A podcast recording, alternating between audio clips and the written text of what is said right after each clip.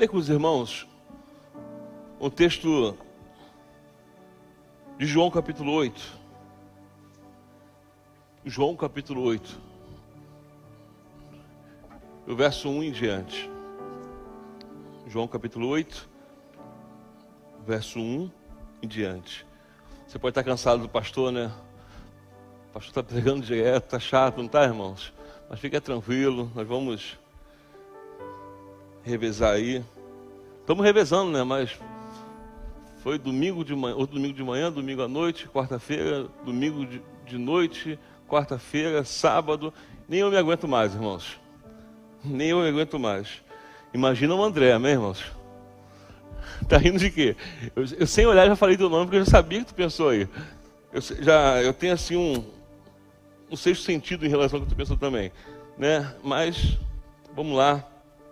João capítulo 8, do verso 1 em diante, que diz assim: Jesus, entretanto, foi para o Monte das Oliveiras. De madrugada voltou novamente para o templo, e todo o povo ia ter com ele. E assentando-se, os ensinava. Os escribas, os fariseus trouxeram à sua presença uma mulher surpreendida em adultério e fazendo-a ficar de pé no meio de todos, disseram a Jesus: Mestre, essa mulher foi apanhada em flagrante adultério. E na lei de Moisés, que tais mulheres serão apedrejadas. Tu, pois, o que dizes? Isso diziam eles tentando-o, para terem o que, o que o acusar. Mas Jesus, inclinando-se, escrevia na, com o dedo na terra. Como insistissem na pergunta, Jesus se levantou e lhes disse: Aquele dentre vós que não tiver pecado, que atire a primeira pedra. E tornando a inclinar-se, continuou escrevendo no chão. Mas ouvindo ele essas respostas, e acusados pela sua própria consciência, foram se retirando um por um, a começar pelos mais velhos até os últimos, ficando só Jesus e a mulher no meio onde estava. Erguendo-se, Jesus, e não vendo ninguém, mas além da mulher, perguntou-lhe: mulher, onde estão aqueles teus acusadores? Ninguém te condenou? Respondeu ela: Ninguém, Senhor. Então Jesus respondeu: Nem eu tampouco te condeno. Vai e não peques mais. Amém? Irmãos, eu se eu não me engano, eu nunca preguei nesse texto. Você eu preguei foi uma vez só, né? Porque eu ouvi tantas mensagens sobre esse texto que eu falei, ah. E às vezes tanto a gente ouvia a mesma coisa, parece que o texto ele fica meio fantasioso, que nós esquecemos até de fazer aquela exegese apoiada, aquela hermenêutica apoiada, porque alguns versículos viraram uns jargões que se tornaram apaixonantes. Atirar pelo texto áureo da Bíblia. Se você pegar e falar para uma pessoa assim, fala um texto da Bíblia, o texto mais conhecido. Você poderia dizer, ah, João 3,16. Porque Deus amou o mundo de tal maneira. Parece uma, uma poesia, né? É uma coisa que não, não alegra o coração, nosso coração, ouvir esse texto. Porque Deus amou o mundo de tal maneira que deu seu Filho único para que todo aquele que nele crê não pereça. Mas eu não consigo ver nada de tão fantasioso assim. Porque amar, ele amou o mundo. Mas fala de salvação, e salvação é só para quem crê. Nesse meio tempo, tem muita gente no inferno. Então eu não consigo ver uma coisa tão apaixonante. Ó, porque Deus amou, amém. Ele amou. Mas não se esqueça que esse amor só vai alcançar a eternidade só para quem crê. Não sai um pouco do daquele negócio, ah, pastor, estragou meu versículo apaixonante, pastor estragou, mas é uma realidade. Às vezes nós passamos por isso e vemos uma coisa tão fantasiosa. Esse texto, ele parece um, um, uma, um texto que gera pena e raiva. Pena daquela mulher de ser exposta, exposta com uma tamanha injustiça. Você já ouviu dizer que, ah, mas por que só a mulher? Porque só a mulher? Porque os homens, eles faz, faziam o que queriam. Os religiosos, eles distorciam. Tanto é que Deuteronômio 22, o verso 22 em diante, vai te dar todo o parâmetro para que você entenda o que tinha que acontecer de fato nesse momento. Deuteronômio 22, 22 diz o seguinte: ó, toda mulher que pega, for pega junto com o homem adultério, que sejam os dois mortos. Toda pessoa que não for e fala de adultério e fornicação, não é só adultério, é adultério e fornicação. E todo aquele que for pego, vou, vou traduzir, vou transliterar, vou falar na linguagem de hoje. Posso, irmãos? Todos aqueles que foram pegos fazendo sexo sem ser casado, que também sejam apedrejados. Se porventura um homem pegar uma mulher à força, que ele seja apedrejado e que ela seja isenta da culpa. Só que os homens inventam uma nova teologia. Eles pegam um texto apaixonante, que é um texto que dá uma meritocracia dentro de uma antropologia, é um mérito do homem de se colocar no centro de tudo, de ter essa questão de, ah, e tudo isso veio o quê? Uma antropodolatria. Inventei agora, amém, irmãos? Amém, irmãos? Posso inventar também? Se fosse Marx, se fosse é, Gandhi que falasse a palavra, ah, que, oh, muito inteligente. Mas como é o pastor Luciano, olha lá, burrão nem existe. Antropodalatria, amém? Já falei outra palavra já. Eu esqueci a primeira. Está gravado, depois eu vou pegar. Antropolatria, é. Que é idolatria ao homem. Amém, irmão? Se não tiver, foi eu que inventei da minha autoria. Não vá atrás que você pode se dar mal numa prova. Mas a idolatria do homem. E o texto fica assim. Você pega e fala assim: ah, mas que pena da mulher, mas que raiva daqueles caras. E Jesus ele vem me ensinando que toda história existem, mesmo que seja uma mesma história, dentro dessa história existem muitas histórias a serem ditas. Dá para pensar nisso? Que cada pessoa, você tem a sua história, mas a sua história parece que nunca ela é. Você sempre tem algo novo para lembrar ou para falar.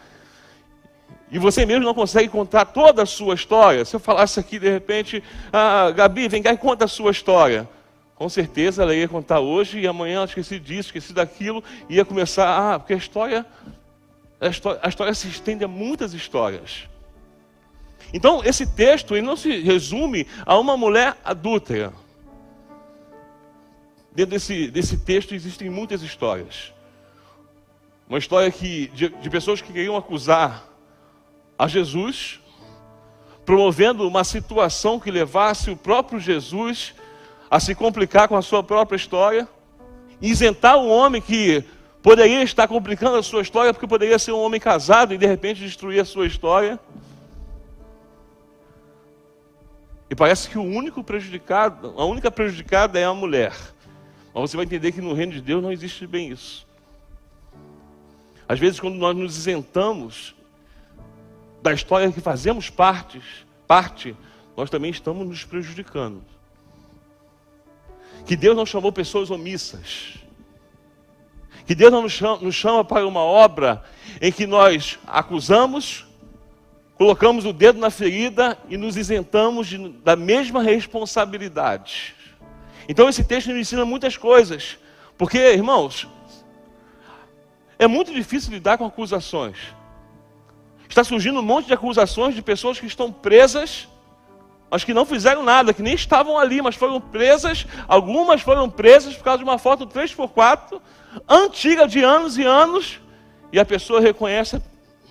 Irmão, você vê uma foto minha, 3x4, de 35 anos atrás, de 40 anos atrás, eu não me reconheço. Até porque eu não tinha essa barba feia, nem. Você reconhece, André? Se você vê uma foto sua 3x4? É a mesma cara, né? Só, só cresceu a barba. Dá pra ver que tem gente que fica igualzinho, tem gente que muda, não é isso? Não, não é não, não é não. Ah, tem gente presa. Quem já viu histórias assim? Um monte de pessoas presas, de pessoas que disseram assim: ah, não, foi ele mesmo. E a pessoa está presa. Porque é muito difícil lidar com a acusação.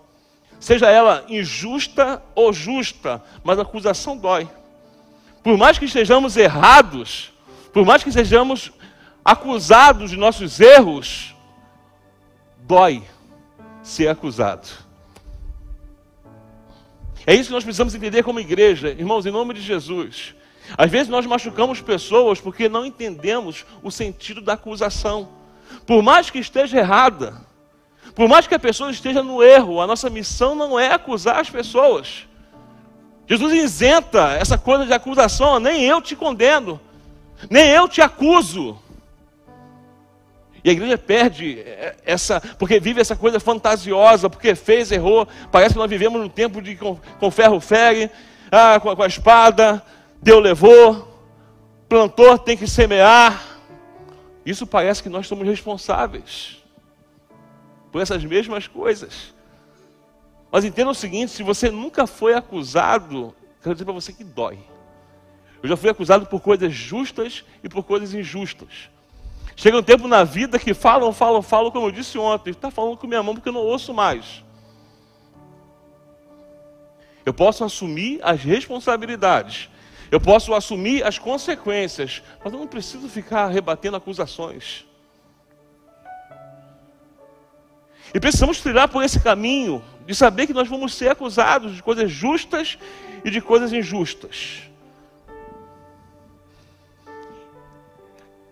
E a história ela tem uma proposta toda bonita. A história ela tem uma nós, nós pegamos esse texto e vemos aquele momento em que a mulher é acusada, mas a proposta não é esse momento para que a mulher seja acusada. É um tempo de ensinamento. Jesus volta, vai ao templo e vai dizer que a multidão vai com ele e ele vai fazer o quê? Ensinar. Só que é diferente Jesus ensinar e o povo queria aprender, irmãos. Ele estava ali simplesmente, totalmente, se doando no ensinamento, mas vão interromper uma aula, vão interromper um ensinamento para fazer acusações. Tem um povo que segue a Jesus, tem um povo que escuta Jesus, mas parece que não aprende. Não sabe a proposta do reino que é o aprendizado. Jesus sempre, desde quando ele chegou na terra, desde quando ele começou o seu ministério, a proposta é o ensinamento. Foi por isso que ele nos chamou doutores, foi por isso que ele nos chamou apóstolos, ele chamou discípulos. Pessoas dispostas a aprender. E naquele momento de ensinamento, ele não vai ali para fazer mais nada, ele está ali ensinando. Eles param tudo porque eles não queriam só estar com Jesus, eles queriam milagres, coisas maravilhosas, mas, mas queriam aprender. Interromper uma aula de Jesus.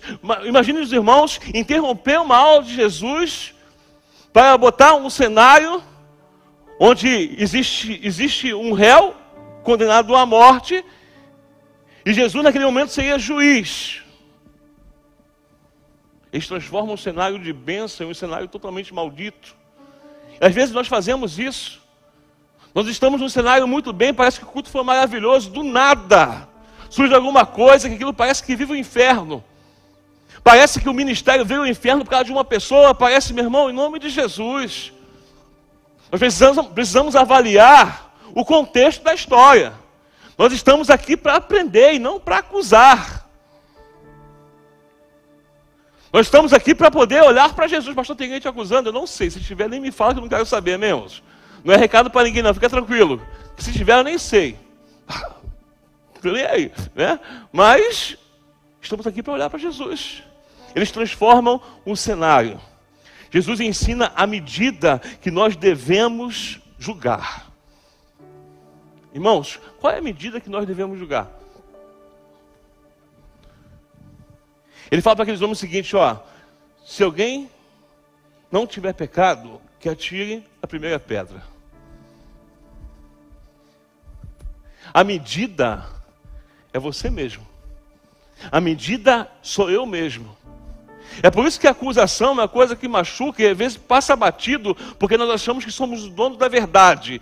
Onde tem todas as situações que nós nos, colocamos, até com, com a nossa língua, a medida é nós mesmos. Nós achamos porque de repente tivemos um dia bom, não, não cometemos pecado, o outro é pecador, digno de morte, digno de afastamento, precisa de uma disciplina. Quem somos nós? Ele fala o seguinte: meça com a sua medida, olhe para dentro de si. E aí eu consigo ver também que nem sempre esse texto, nem sempre os textos da caminhada de Jesus trata sobre perdão. Irmãos, nem sempre é sobre perdão. Entenda isso. Dentro desse texto, em nenhum momento se trata de perdão. Se trata de acusação. Homens querendo acusar uma mulher para que Jesus fosse acusado. O tempo todo, acusação, acusação. Nem Jesus trata de perdão. Ele trata de se isentar da acusação. Nos pegamos tanto com essa coisa, não, porque temos que perdoar, temos que perdoar, mas tem coisas que podem ser solucionadas. Tem movimentos que nós podemos prever para que não venha ruína se nós olharmos para toda a história e simplesmente não entrarmos nessa de sermos acusadores.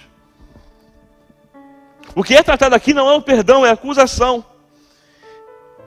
Não fala sobre, sobre perdão, mas fala sobre o condenar, o não condenar. E às vezes é sobre ir e deixar ir. Sabe que às vezes tem, eu não sei se você é assim, mas tem pessoas que passam a nossa vida que a gente não precisa tratar sobre perdão.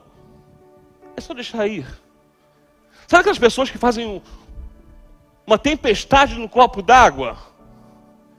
Que nada foi feito, nada aconteceu, mas alguma coisa precisa acontecer é simplesmente deixar ir. Nesse texto, os homens não estavam ali perdoar aquela mulher, não, os homens se olharam. Os homens não estavam ali para acusar aquela mulher e saber se Jesus perdoava ou não, se ela poderia ser perdoada ou não. A proposta não é essa. E aí, quando eles são confrontados, ele, acontece o seguinte: eles olham para si e simplesmente deixam a mulher. Às vezes o que trava você, o que me trava, é que nós não vamos e nem deixamos ir. Tem pessoas que passaram na minha vida, não me machucaram. Eu tenho certeza que eu não me machuquei, mas eu só deixei ir. E aí eu fico com essa coisa, ah, porque eu preciso ah, do perdão, preciso que me perdoe. Mas calma aí, qual o contexto da história? O que aconteceu de fato? Tem situações que não se exige perdão. Se existe um movimento preventivo de não se condenar, de não se ter acusações.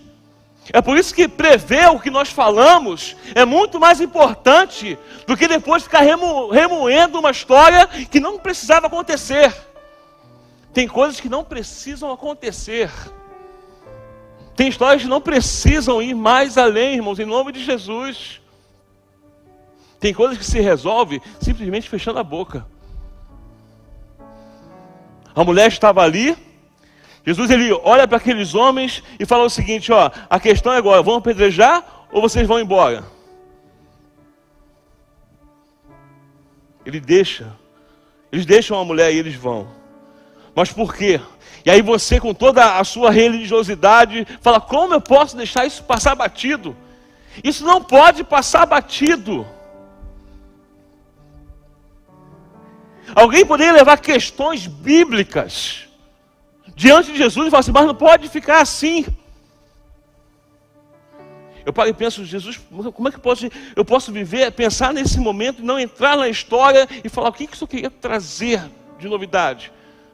Ou se fosse uma pessoa religiosa de um alto escalão, o que falaria para o Senhor, irmão? E tem o seguinte: os acusadores que colocaram as mulheres ali eram religiosos de alto escalão.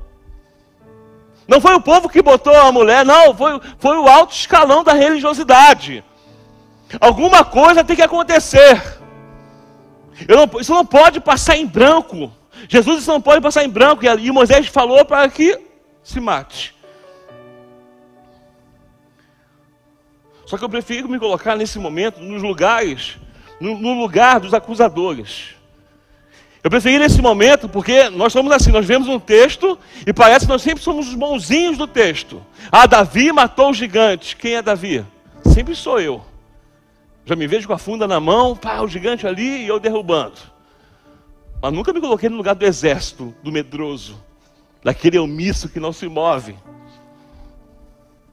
Eu vejo Moisés, o povo vindo atrás, ah, está na minha mão cajado. Mas nesse texto eu preferi me colocar no lugar dos acusadores. Porque por muitas vezes, nesses meus 40 anos de evangelho, eu me coloquei no lugar de acusador. Mas sabe o que mudou? É que até hoje, até a minha morte, eu não sou o pastor Luciano, eu sou discípulo de Jesus. Eu sou um eterno aprendiz. Eu me colocando nessa situação, eu consigo ver que quando eu me coloco no lugar do acusador, eu estou pronto a ser confrontado por Jesus. E qual é o confronto de Jesus? Ele confronta com a lei. Ele pega lá a lei de, de Deuteronômio, capítulo 22, e tenta fazer uma interpretação do texto. Calma aí que eu vou, vou interpretar de outra maneira, para que vocês vejam de outro ângulo. Não. Porque tem hora que não é interpretação, é você ser usado pelo Espírito. Você entender isso? Tem pessoas que perdem tempo querendo explicar a Bíblia, querendo que a pessoa tenha a mesma visão do que ela. Não, mas pensa aqui, não, calma aí. Tem hora que não é isso. Tem hora que é o Espírito que conduz. Quem não tiver pecado, que atire a primeira pedra. E sabe qual é o efeito que isso dá? A Bíblia vai dizer que eles foram tomados, eles foram remoídos, eles foram destruídos, eles foram acusados pela sua própria consciência. Jesus não precisou pagar o mal com o mal, não precisou retribuir textos bíblicos para falar sobre reino. Uma palavra de sabedoria deixou que aqueles homens fossem de acusadores a acusados pela sua própria consciência. E o texto continua não falando de perdão. Só coloca o, o, os acusadores no lugar dele. É como se fala o seguinte: quando você for falar do seu irmão, pelo pior pecado que seja, mesmo que se enquadre na Bíblia e tenha que levar à morte, você ainda precisa, em nome de Jesus, viver com a consciência que você é confrontado pelas coisas que você faz, pela palavra de Deus. A salvação a salvação, o reino é formado a força, a salvação é individual, eu não posso nunca perder esse sentido. Porque quando eu perco esse sentido, eu vou querer editar quem vai e quem não vai. Eu sempre vou estar no lugar de acusador. Uma palavra, com as armas que eles tinham em suas mãos, com as palavras que eles tinham em suas bocas, reverte toda a história.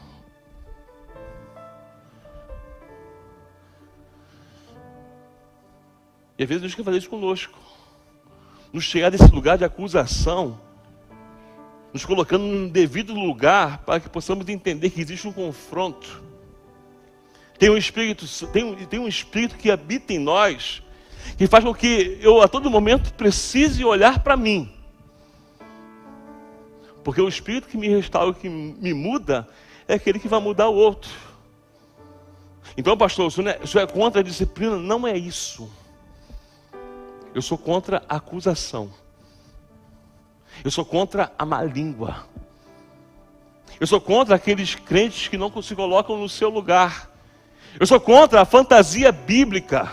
Porque quando vem a fantasia bíblica, aí eu concordo com os pastores que vivem falando mal de outras igrejas. Vira, sabe o que? Uma alta ajuda. Mas quando o Espírito nos coloca no nosso lugar, o texto do versículo 9, ele fala exatamente, olha o que fala o versículo 9. Mas ouvindo eles essas respostas, e acusados pela própria consciência, ninguém precisou acusar, é a própria consciência que começa a acusá-los. Jesus pergunta, logo em seguida, onde estão os seus acusadores? E aí a história por isso encerra por aqui. Mas é aí que eu quero chegar e pensar com você.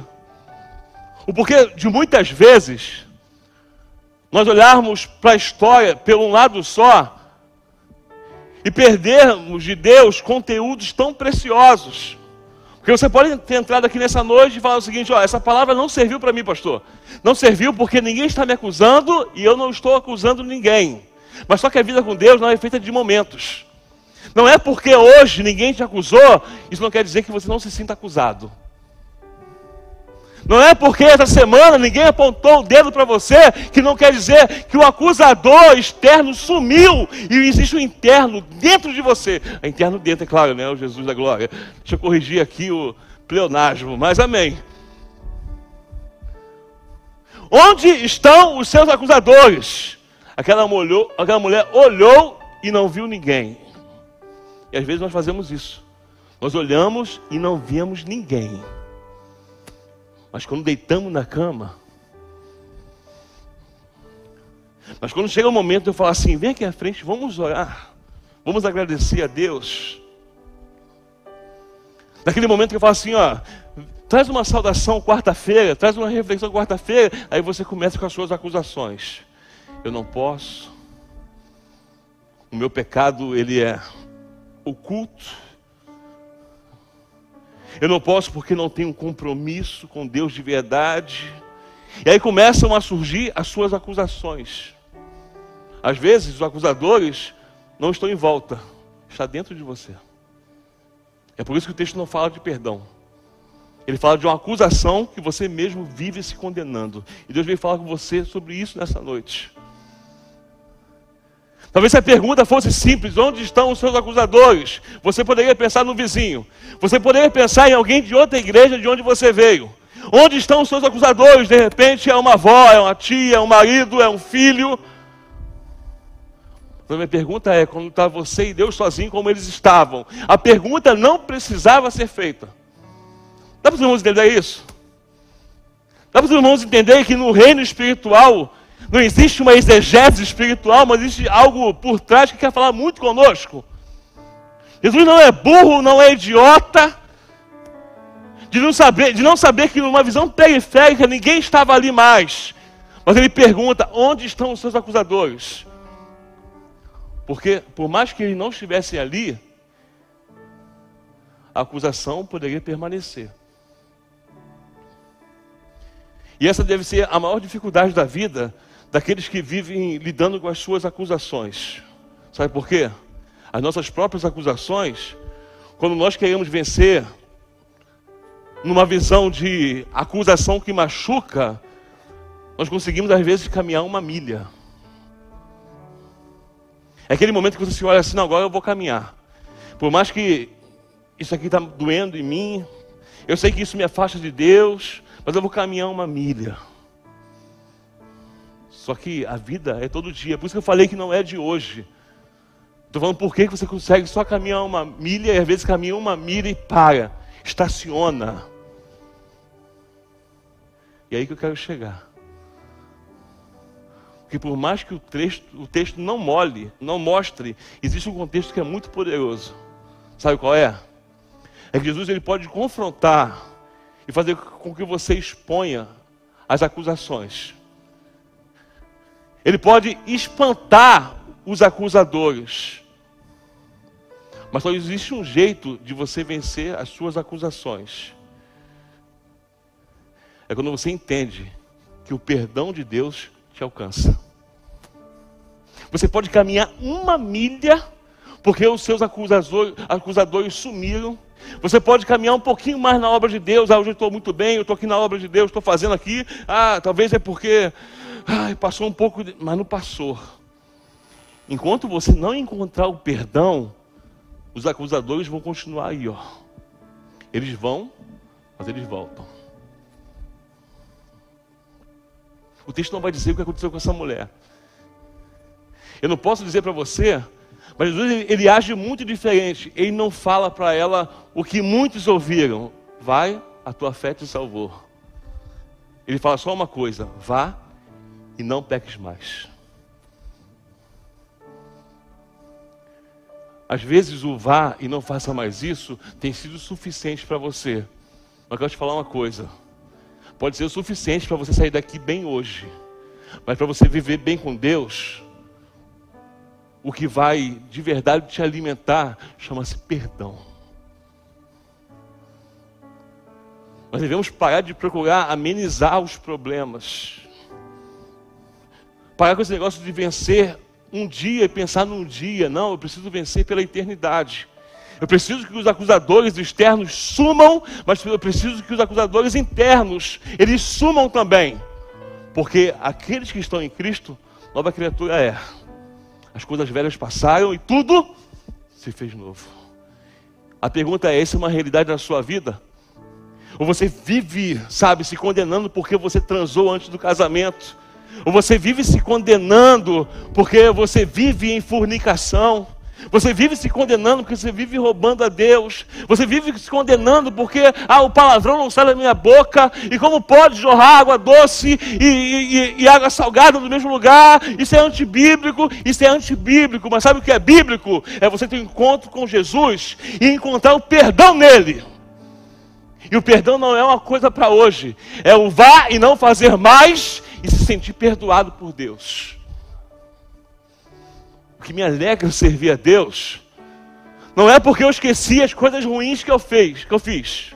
Não é porque de vez em quando tem uns lucianos aqui dentro que começam a me acusar. O que me faz feliz é que quando me começam a me acusar, os meus lucianos, eu tenho a certeza que existe um perdão de Deus que vai sobre tudo aquilo que eu fiz de errado o perdão de Deus que vale a pena o sacrifício da cruz, porque eu valorizo buscando a Deus cada momento. Senhor, não me deixe fazer mais. Onde estão os seus acusadores? Por que você está marcando passo? Por que, que você não avança? Por que, que você ouve tanto falar de graça? Ah, porque a graça me alcançou, porque a graça de Deus, porque a graça, porque a cruz. E continua dando crédito às acusações. É tempo de se tornar nova criatura de verdade. É tempo de ouvir o vá e não peques mais. E também vá, tua fé te salvou. Essa mulher não ouviu isso. Mas nós queremos isso de Deus em nome de Jesus. Eu tenho certeza que você não quer ficar só ouvindo, vai, não faz, não faz demais. Eu quero que você, eu tenho certeza que você não se sente feliz em todo domingo de ceia chegar aqui, ah Senhor, não consegui vencer isso de novo. É porque você não entendeu o perdão de Deus ainda. É porque você não viveu o perdão de Deus de verdade. Porque o perdão de Deus não é peso, é alegria. E Ele sustenta esse perdão. Chama-se amor. É quando você para de lutar contra o pecado de uma forma injusta. Porque você lutar contra o seu pecado é injusto demais, irmãos. Somente pela graça. É quando você rasgar o coração e falar: Espírito Santo habita em mim. Aí você vai ver os acusadores indo embora. Onde estão os seus acusadores? Será que te basta que os acusadores acusados sumam? Será que te basta ouvir, nem Deus te condena mais. Será que basta ouvir o não peques mais? Eu tenho certeza que para a vida eterna isso não basta. É só o perdão. É só o perdão. Talvez tudo isso até resolva para você. Talvez você hoje saiba até lidar com, com a questão da, da acusação. Estou cansado de ser acusado. Ah, Mas será que o não peques mais tem sido uma realidade na sua vida? Será que os acusadores sumiram de verdade dentro de você? Hoje não é sobre te levarem a Jesus, é sobre você ir buscar. Aquela mulher ela foi levada a Jesus para morrer.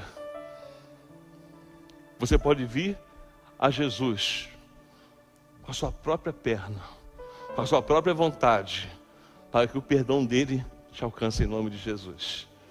Eu quero que quando você pensar sobre acusação, você entenda que você é a medida. Eu quero que quando você pensar em acusação, pode ser algo que está dentro de você, que te faz marcar passo na vida cristã. É noite de perdão. Pastor, não tem como não tem como, o Senhor não sabe da minha vida. Eu não sei. Mas eu sei a quem eu sirvo, amém? Eu sei que Ele dá jeito. Eu sei que Ele ajuda. Eu sei que um coração verdadeiro diante dele, irmão, ele muda a vida de cabeça para cima. Porque para baixo já está, né? Deus faz. Você pode ficar de pé?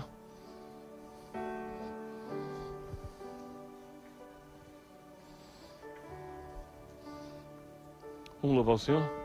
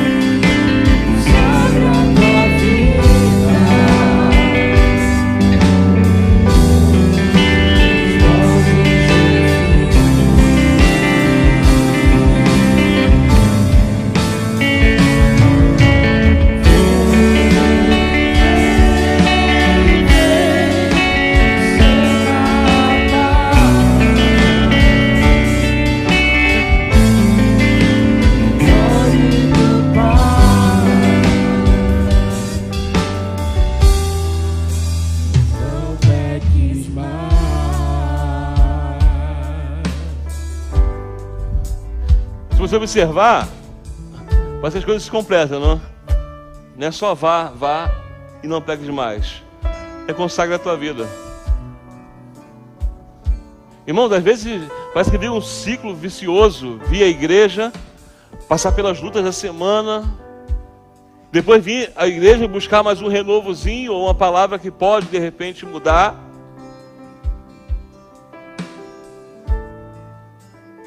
Esse vícios vicioso faz com que muitas vezes você canse até de vir à igreja.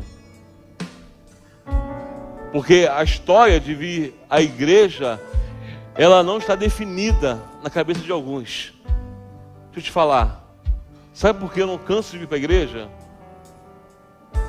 É porque eu não canso de ser um vaso que precisa ser quebrado e ser todas as vezes moldado. Não que tenha alcançado, mas prossigo. O apóstolo Paulo ele fala isso com muita propriedade, irmãos. Nós às vezes ficamos tão cansados desse negócio porque nós perdemos o sentido, o porquê de estarmos aqui. É uma busca constante do Senhor. É uma busca incansável. Igreja não é modinha, irmãos. Quando nós estamos aqui é porque estamos dependentes que o Senhor mude a nossa vida.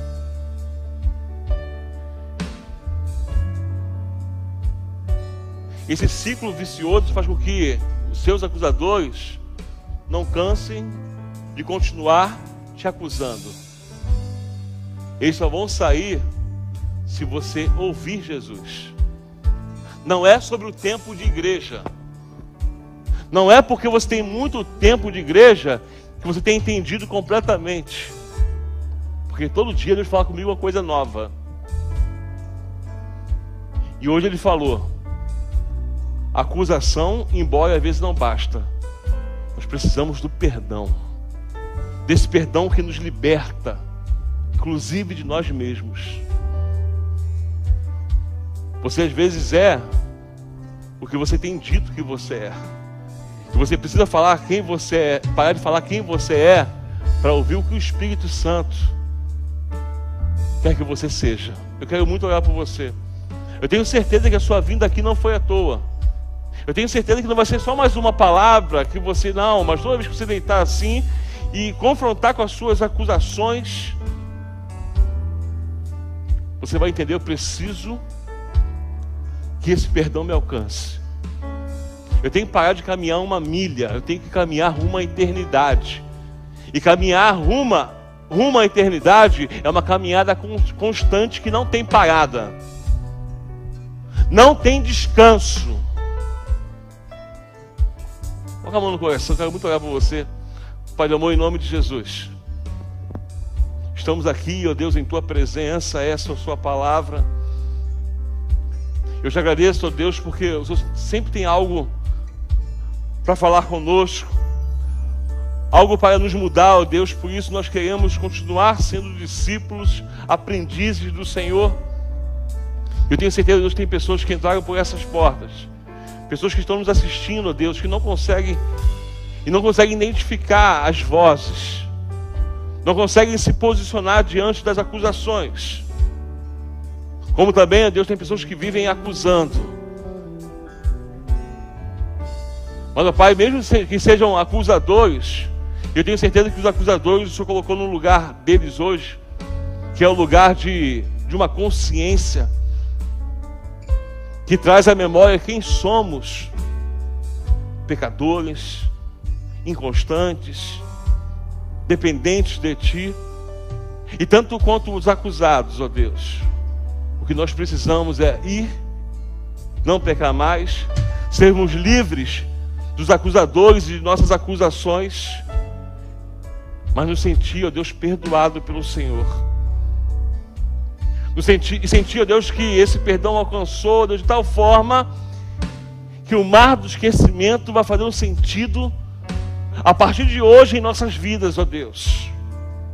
Porque o não fazer mais e o perdão que nos alcança nos faz viver em novidade de vida, e nós queremos viver essa novidade de vida. De pessoas que caminham sem se cansar rumo à eternidade, de pessoas que não se abatem por acusações, de pessoas que não, não pagam porque se sentiram injustiçadas, de pessoas Deus, que não dão crédito àquilo que vem paralisar, mas simplesmente continua. E que possamos, ó Deus, viver a proposta, se for o momento de aprendermos, que não venhamos mudar esse, esse ambiente e aprendamos com o Senhor, Deus. Nos ensina, ser conosco, ser com os corações. É o que nós pedimos e nós te agradecemos. Em nome de Jesus. Aplauda o Senhor, amém?